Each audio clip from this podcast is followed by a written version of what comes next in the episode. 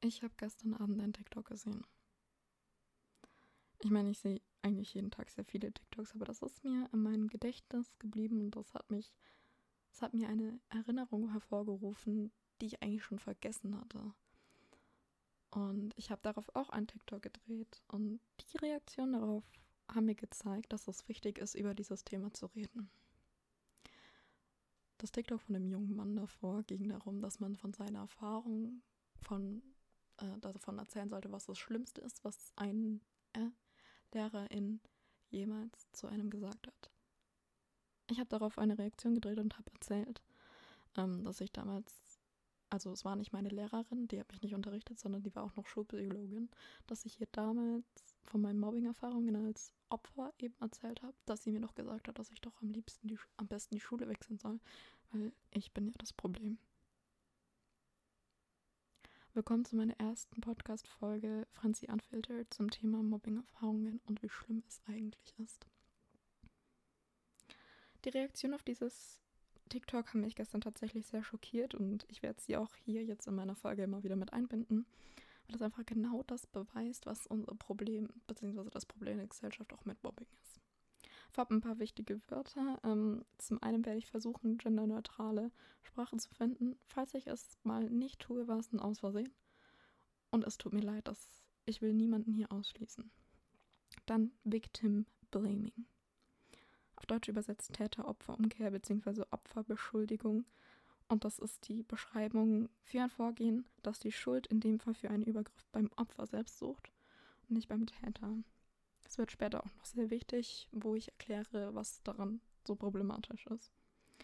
Außerdem Overthinking, auf Deutsch übersetzt Überdenken. Und Überdenken im Sinne von Overthinking ist, dass man in eine Ge Gedankenspirale kommt, aus der man sehr, sehr schwer rauskommt und in die man auch tendenziell schneller wieder reinfällt. Ich erzähle jetzt erstmal ein bisschen was über meine eigenen Erfahrungen und werde das verbinden mit wirklich dem Problem an Mobbing. Bei mir hat es tatsächlich in der Grundschule schon angefangen, in der zweiten Klasse. Und ich denke mal, damals war das noch nicht unbedingt Mobbing und ich habe mir das auch immer angeredet, dass es kein Mobbing ist.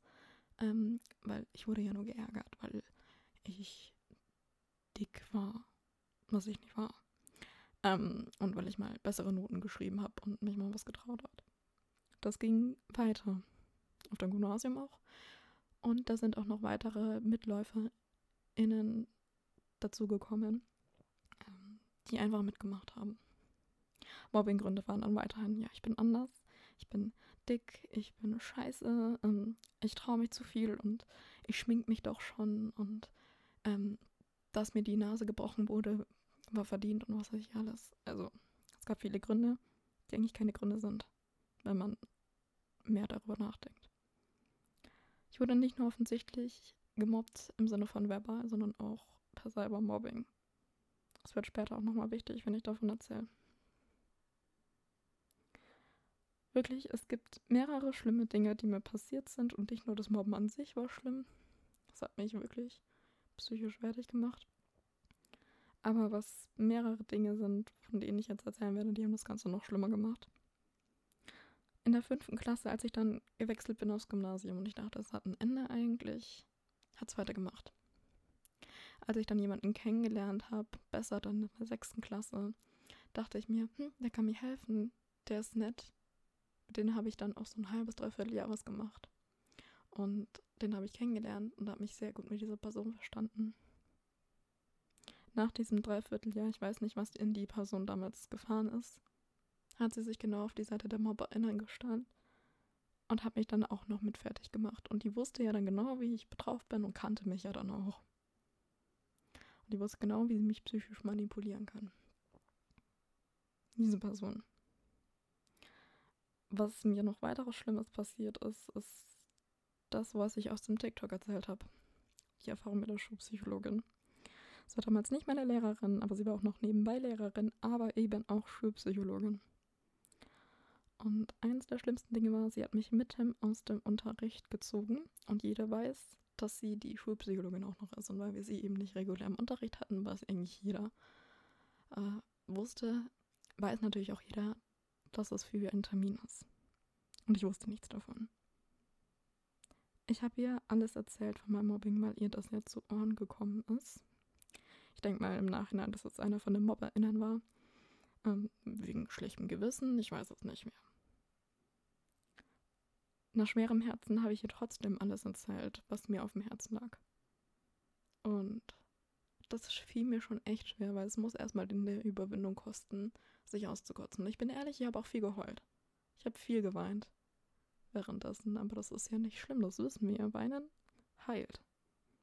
Und sie hat mir ein paar Ratschläge gegeben.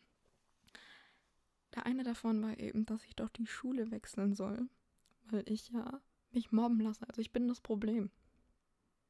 Das war einer der Ratschläge. Außerdem, jetzt kommen wir nämlich auf das Thema Cybermobbing zurück. Ich soll doch zur Polizei damit gehen. Ich hatte nämlich Beweise, dass es WhatsApp-Gruppen über mich gibt, dass es irgendwelche Instagram-Seiten gab, die Franzi Hate Page hießen, die wirklich krass beleidigende Kommentare unter meine Bilder damals geschrieben haben. Und ihr einziger Rat in dem Fall war, ja, da können wir dir als Schuleleiter nicht weiterhelfen, da musst du zur Polizei gehen. Erzählt es mal einem 13-jährigen Mädchen, dass sie doch zur Polizei gehen soll. Sicher, ganz sicher. Bestimmt. Und auch der Rat mit dem Schulwechsel, super, ehrlich. Ich erkläre euch, was daran echt schlimm ist. Und außerdem hat sie mir doch geraten, dass ich mal mit meinen Eltern darüber reden soll. An sich war das tatsächlich der beste Rat von den dreien, weil Eltern sich anzuvertrauen im Nachhinein betrachtet wäre eine gute Idee gewesen. Aber ich dachte, ich mach's nicht, weil ich bin Pubertier gewesen. Also warum auch? Ähm, wieso das jetzt so schlimm ist. Mir wurde, beziehungsweise vielen Mobbing-Opfern wird beigebracht, jetzt eine Metapher. Das Mobbing-Opfer ist eine Zielscheibe. Und die TäterInnen und Täter, die sind die Scharfschützen mit Pfeil und Bogen. Dem Mobbing-Opfer wird beigebracht durch Taten wie Schule wechseln, dass sie kleiner und weiter weggehen und sozusagen weiter weg vom TäterInnen sind. Und dass sie sich klein machen sollen, also vorsichtig sein sollen, was sie sagen und wie sie darauf reagieren, wenn sie gemobbt werden. Sie werden klein gehalten. Ihnen wird erzählt, dass sie sich möglichst weit weghalten sollen, zum Beispiel indem sie Schule wechseln oder dass sie einfach gar nicht mehr darauf eingehen sollen, was ihnen gesagt wird, also sich klein machen und kleinere Angriffsfläche zeigen. Das eigentliche Problem dahinter ist, dass diese Scharfschützen, die mit Pfeil und Bogen um sich schießen, die sind so gut und so gut im Schießen, wirklich so gut, dass es egal ist, ob du 200 Meter einen Kilometer oder 5 Kilometer weg bist, deine Angriffsfläche 50 Quadratmeter oder nur ein Quadratzentimeter hat, die treffen immer, vor allem wenn es mehrere sind. Selbst wenn es nur einer ist und der richtig gut ist, dann trifft der immer. Und in der Schule sollte beigebracht werden, nicht, dass, das, dass die Zielscheibe sich klein machen soll, sondern dass wir den Scharfschützen Pfeil und Bogen wegnehmen und sie dafür bestrafen, dass sie jemanden abschießen. Weil die Opfer sind keine Zielscheiben, das sind Menschen. Opfer sind keine Zielscheiben. Und das ist das Problem, weil uns wird beigebracht, wir sind die Zielscheiben. Wir werden getroffen und, und es trifft uns nicht nur im Sinne von Schrammwunden. Das trifft uns richtig tief in den drinnen. Und vor allem, wenn man jahrelang die Zielscheibe ist und einem eingeredet wird, dass man nicht darüber sprechen soll, beziehungsweise dass man doch ähm, es einfach ignorieren soll. Macht es nicht besser, das macht es noch schlimmer. Und das sind dann weiterhin Leute, die darauf eigentlich darauf einschießen mit ihren Aussagen. Mir wurde auch gesagt, dass ich doch mal mein eigenes Verhalten ähm, reflektieren soll und ein bisschen Selbstreflexion zeigen soll. Das führt zu Overthinking. Overthinking ist wahnsinnig problematisch, weil man wieder in dieses Victim Blaming reinkommt. Obwohl man selbst das Victim ist. Man ist selber das Opfer und macht sich Gedanken darüber, was mache ich falsch, dass ich gemobbt werde. Und das ist so ein schlimmes Denken, meiner Meinung nach, weil das kann so viel kaputt machen. Das hat auch in mir eine Zeit lang echt, echt ganz viel kaputt gemacht. Wirklich. Weil ich in mir, weil wenn doch so viele so oft zu mir sagen, ich bin hässlich, ich bin scheiße, dann wird es doch stimmen. Weil dann kann es doch nur stimmen, wenn auch niemand was dagegen sagt. Oder? Exakt eben nicht. Das ist der Knackpunkt. Und ich glaube, das ist auch das, was viele nicht verstehen. Ich erzähle noch ein bisschen weiter. Ich bin dann eben auf die Realschule gekommen, nachdem ich das dann trotzdem nicht mehr ausgehalten habe und auch meine schulischen Leistungen und weitere Faktoren einfach nicht mehr gestimmt haben. Das Mobbing von den Leuten, denke ich mal, hat aufgehört. Ich weiß es nicht. Vielleicht lästern und machen sie alles mögliche weiterhin hinter meinem Rücken. Ich weiß es nicht. Es ist mir egal. In der Realschule hat es nicht aufgehört. Es gibt wieder Leute, die über mich lästern. Ich weiß nicht, ob ich so eine Anziehungskraft habe, aber irgendwie ging es weiter. Aber ich habe es mir mit der Zeit nicht mehr zu Herzen genommen, weil ich gesehen habe, wie egal es eigentlich ist, was andere Leute über mich denken. Aber es hat auch gedauert, bis ich das realisiert habe. Weil man sinkt auch immer weiter in so einem Sumpf und ich hatte das Glück. Ich hatte damals, als ich eben Schule gewechselt habe, diese Person gehabt, die mich aus diesem Sumpf mit aller ganzer Kraft rausgezogen hat weil ich mich aber dann noch mit der Zeit rausziehen lassen habe. Hatte wahnsinniges Glück und wenn du das hörst, ich werde niemanden hier marmelig ansprechen, aber wirklich, wenn du das hörst, ich danke dir wirklich von ganzem Herzen aus, weil ich hätte es anders nicht geschafft. Und ich denke, manche schaffen es da auch nie raus.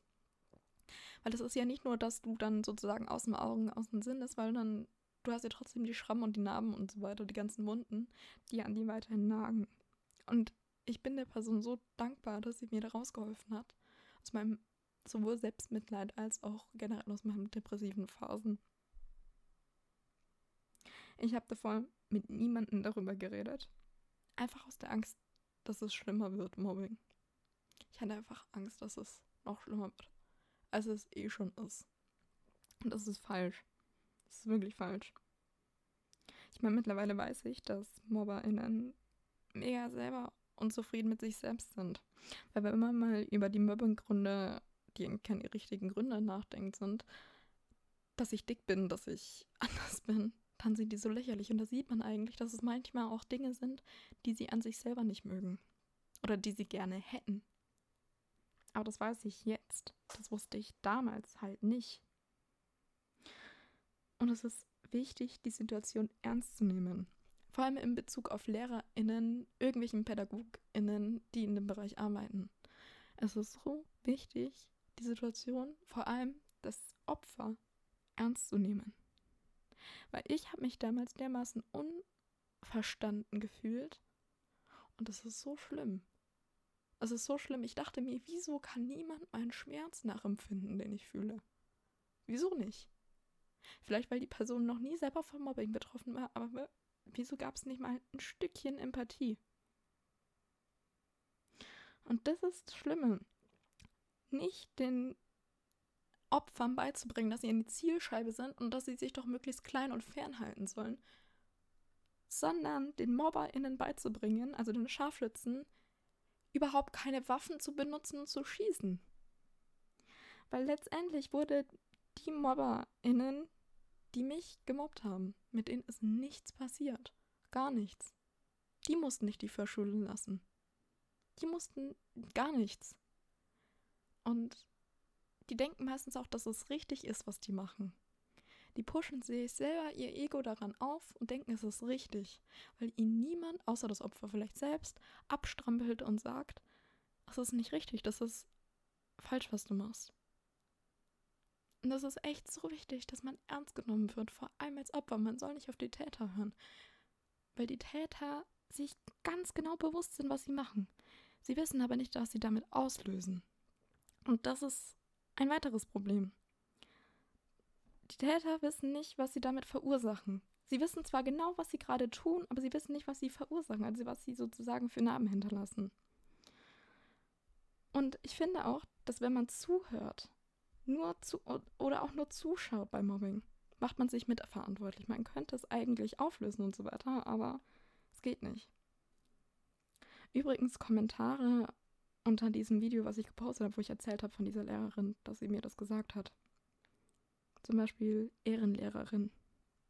Oder ich glaube, die hatte recht. Oder ich kenne dich zwar nicht, aber vielleicht hatte sie ja recht. Oder genauso wie, ähm, sorry, aber ich glaube dir nicht, was du da gesagt hast. Genau, das ist eine Legitimation von dem, was im Ganzen passiert. Und vor allem, wenn man nicht weiß, was passiert ist, dann soll man doch nicht darüber urteilen. Das ist ganz schwieriger, meiner Meinung nach. Vor allem, wenn ein Opfer sich schon traut, darüber zu reden. In den wenigsten, in den seltensten Fällen stimmt es nicht, was das Opfer sagt. Weil wenn man doch sich überhaupt schon überwindet, darüber zu reden und das dann auch noch in der Öffentlichkeit zu tun, sollte man nicht die Stimme klein halten, sondern ganz groß und laut machen. Selbst wenn man es nicht nachvollziehen kann, dann sagt man eben nichts. Manchmal ist es echt besser, die Klappe halten, zu halten, als über etwas zu reden, was man nicht selber erfahren hat oder was man einfach nicht versteht. Oder man fragt einfach nach, anstatt irgendwie zu urteilen und irgendwas zu sagen, wovon man eigentlich gar keine Ahnung hat. Zusammenfassend weiß ich, dass MobberInnen selber mega unzufrieden mit sich selbst sind. Das sieht man an Mobbinggründen. Das ist eine Tatsache. Sie sind mega unzufrieden mit sich selber, mit ihrem eigenen Leben, was auch immer die damit bezwecken wollen.